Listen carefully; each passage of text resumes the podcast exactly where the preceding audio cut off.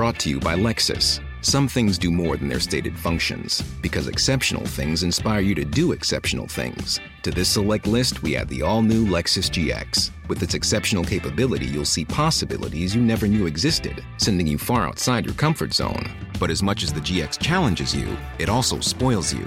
Its intuitive technology and luxurious features mean that wherever you go, you'll never go without. Live up to it. The all new Lexus GX.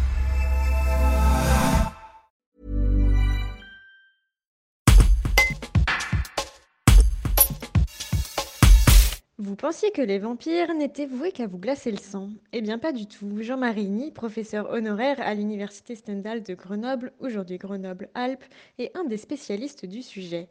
Entre légendes, croyances et analyse du phénomène, Jean-Marie Ny dévoile tout des vampires. Un reportage de Louis André. C'est-à-dire que quand j'étais quand j'étais gamin, j'adorais euh, j'adorais ce genre de littérature. Donc j'ai lu Jules Verne, j'ai lu Lovecraft, j'ai lu Poe, euh, j'étais vraiment enthousiaste. Et euh, d'un côté ça me faisait peur, et puis d'autre côté j'avais euh, j'avais envie d'avoir peur quoi. Et puis après j'ai un petit peu abandonné, enfin j'ai un petit peu oublié ce, ce, cet aspect-là pendant pendant mes études supérieures.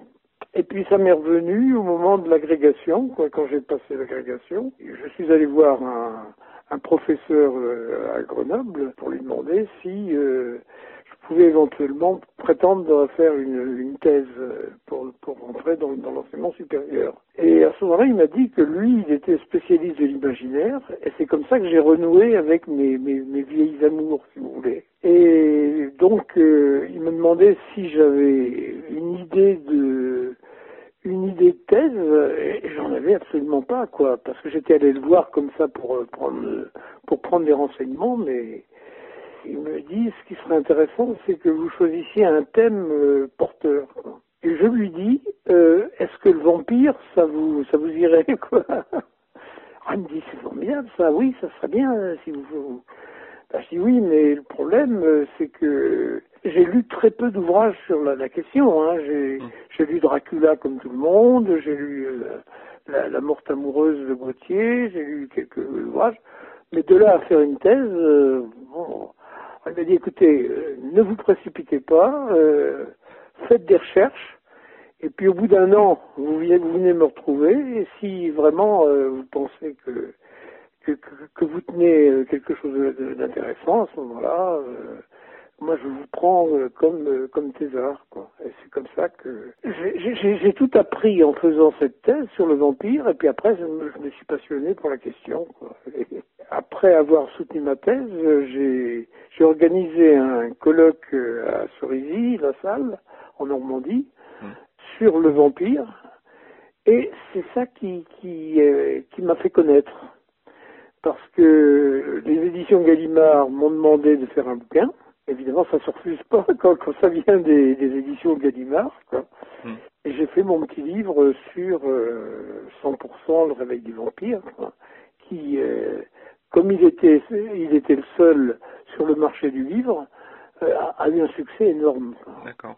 y compris à l'étranger. J'étais à ce moment-là euh, enseignant à Grenoble. Euh, J'étais un parfait inconnu et puis brusquement, je me suis retrouvé sous les feux de sous les feux de la rampe. Euh, J'étais invité euh, dans, divers- dans diverses émissions de télé. Enfin, ça a été incroyable. Quoi. Je pense que pour faire des, des recherches comme ça, il faut surtout ne pas y croire, quoi, parce que sans ça on deviendrait fou. ça pourrait être. Non, euh, si vous voulez, moi je suis rationaliste. Euh, vous ne me ferez pas passer une nuit seul dans une maison hantée, hein, Mm. bien que je ne crois pas aux fantômes. Mais les vampires, ça me, non, les vampires, ça, ça me, j'y crois pas du tout. Quoi. hein. Je pense que c'est, c'est toute une mythologie qui euh, a pris naissance dans, en Europe centrale, quoi. Et puis vers le 19e siècle, euh, ça, ça, ça a un petit peu fuité vers le monde occidental et il y a eu un intérêt pour euh, pour euh, ces croyances qui datent du Moyen Âge, quoi. hein. Moi, c'est une théorie, hein, mais je pense que si la superstition du vampire ne s'est pas développée en Europe occidentale comme elle l'a fait en Europe orientale, c'est à cause de l'Inquisition. Que l'Inquisition euh, traquait de façon très féroce les gens qui euh, propageaient euh, des, des, des, idées. Et donc le vampire, c'était considéré comme... Euh, c'était mis à l'index par l'Église catholique. Alors que l'Église, les, les églises de, de rite grec et russe étaient beaucoup plus consignantes vis-à-vis de ce genre de croyances.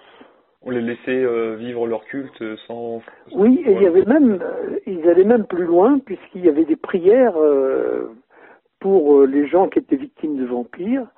Euh, et euh, il y, avait même des rites, une fois qu'on avait, dans, les Carpates par exemple, quand un, paysan, c'était souvent des paysans, était soupçonné d'être devenu vampire après sa mort, on appelait le pope pour qu'il récite des prières particulières pour lui rendre la paix. Euh, si le vampire est très populaire euh, dans les pays occidentaux à l'heure actuelle, mmh.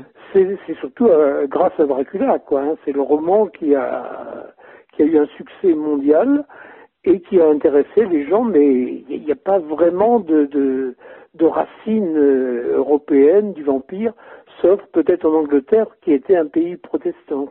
Et puis à Londres aussi, il y avait eu des histoires de vampires dans un cimetière de. Ah oui, alors là, c'est autre chose.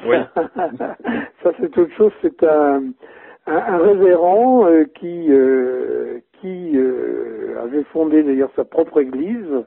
Tant qu'à faire, il vaut mieux être servi par soi-même. Hein. Oui, et, et, donc, il prétendait que dans le cimetière de Highgate, mmh. ça c'était au XXe siècle, hein, il prétendait que dans le cimetière de, Highgate, il y avait un vampire, donc euh, il l'a exorcisé euh, devant les caméras de télévision, devant la, police, devant la, foule. Euh, et ça, c'est extraordinaire. Quoi. Hein. C'est dans les dans les années 80. c'est, je pense, pense pas qu'à Paris, par exemple, on, aurait pu assister à, des choses pareilles. Hein, donc, ah Mais euh, à Londres, il y avait des, tas de gens qui y croyaient, hein, dur comme fer. Hein. Euh, je pense que euh, statistiquement, hein, quand on, voit le nombre de, de, romans, de nouvelles sur le, thème du vampire qui sortent dans le monde, on s'aperçoit qu'il y a une très forte, un très grand nombre dans les, dans les moments de crise, de crise euh, économique ou politique. Et en particulier, euh, à la fin du XIXe siècle, quand Dracula est, paru, euh, il y avait, si vous voulez, des, fissures dans l'Empire britannique, dans les, dans, les grandes puissances.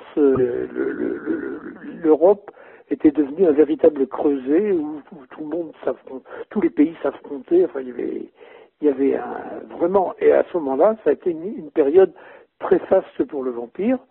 Après, il y a eu l'entre-deux-guerres, parce que, euh, si vous voulez, euh, il y avait la montée du nazisme et la montée du, du bolchevisme qui euh, effrayaient les populations.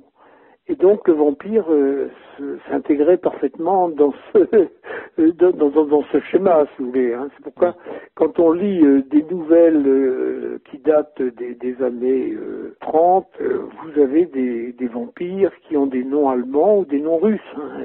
C'est certainement pas un hasard. Il y a eu une véritable révolution culturelle qui a été la société de consommation et euh, les luttes euh, des générations montantes contre cette société de consommation. C'est bien que le vampire, euh, à ce moment-là, a pris un tout autre aspect. avant, on le considérait comme un personnage diabolique, et brusquement, il est devenu une espèce de révolutionnaire, une espèce de personnage auquel les lecteurs s'identifiaient. Et puis, il faut dire que notre époque, qui est une époque troublée, euh, euh, est une époque aussi qui est très faste pour les pour le vampire. Hein. C'est-à-dire qu'en ce moment, le vampire est en train de, de décliner parce qu'il y a eu tellement de, de romans, tellement de films que bon, bah, c'est de, devenu un petit peu trop euh, connu, trop, trop. Et maintenant, c'est le zombie qui est en train de le remplacer. Le vampire, c'était, euh, véritablement l'ennemi de Dieu, l'ennemi des hommes, qui aspirait à la perte des, des, hommes d'ailleurs, hein, parce que le vampire c'était un personnage, c'était l'exacte antithèse du Christ. Le Christ donne son sang à l'humanité pour la sauver, alors que le vampire, lui, fait le contraire. Il, absorbe le sang de, l'humanité pour, pour, l'avouer à la damnation, quoi. Dans, les, romans, les nouvelles de l'époque, il est dépeint comme quelqu'un de fondamentalement mauvais, quoi. Il n'y a, rien à, a rien à sauver en lui, quoi. Mm. Et dans les années 68, euh, quand il y a eu l'effervescence des années, de, la fin des années 60, euh, euh, au contraire, les hippies, etc., se sont reconnus dans le personnage du vampire et en ont fait un personnage positif. Si bien que de plus en plus, la littérature a gommé tout ce qui pouvait être négatif dans, le personnage pour au contraire euh, insister sur le côté positif. Et alors, euh, le, le, tout, je, je, suppose que vous, vous, connaissez la série Twilight aux États-Unis, qui, euh, qui, qui, dépeint des vampires gentils qui ne boivent plus de sang. Ils, ne boivent plus de sang humain parce qu'ils se contentent de, de, de, de, chasser des animaux et de boire leur sang, mmh. qui ont des pouvoirs absolument extraordinaires et qui euh, n'ont pas les, les, problèmes que les, le vampire traditionnel pouvait avoir, c'est-à-dire qu'il peut, euh, il ne craint pas la lumière du jour, euh, il, ne, il, peut mener presque une vie normale. Donc, à la rigueur, on peut se demander s'il s'agit encore d'un vampire, quoi, un vampire qui, qui ne boit plus le sang, qui, est, qui est inoffensif. Et je crois que ça a un petit peu tué, la, tué le mythe. Brought to you by Lexus. Some things do more than their stated functions, because exceptional things inspire you to do exceptional things. To this select list, we add the all new Lexus GX. With its exceptional capability, you'll see possibilities you never knew existed, sending you far outside your comfort zone.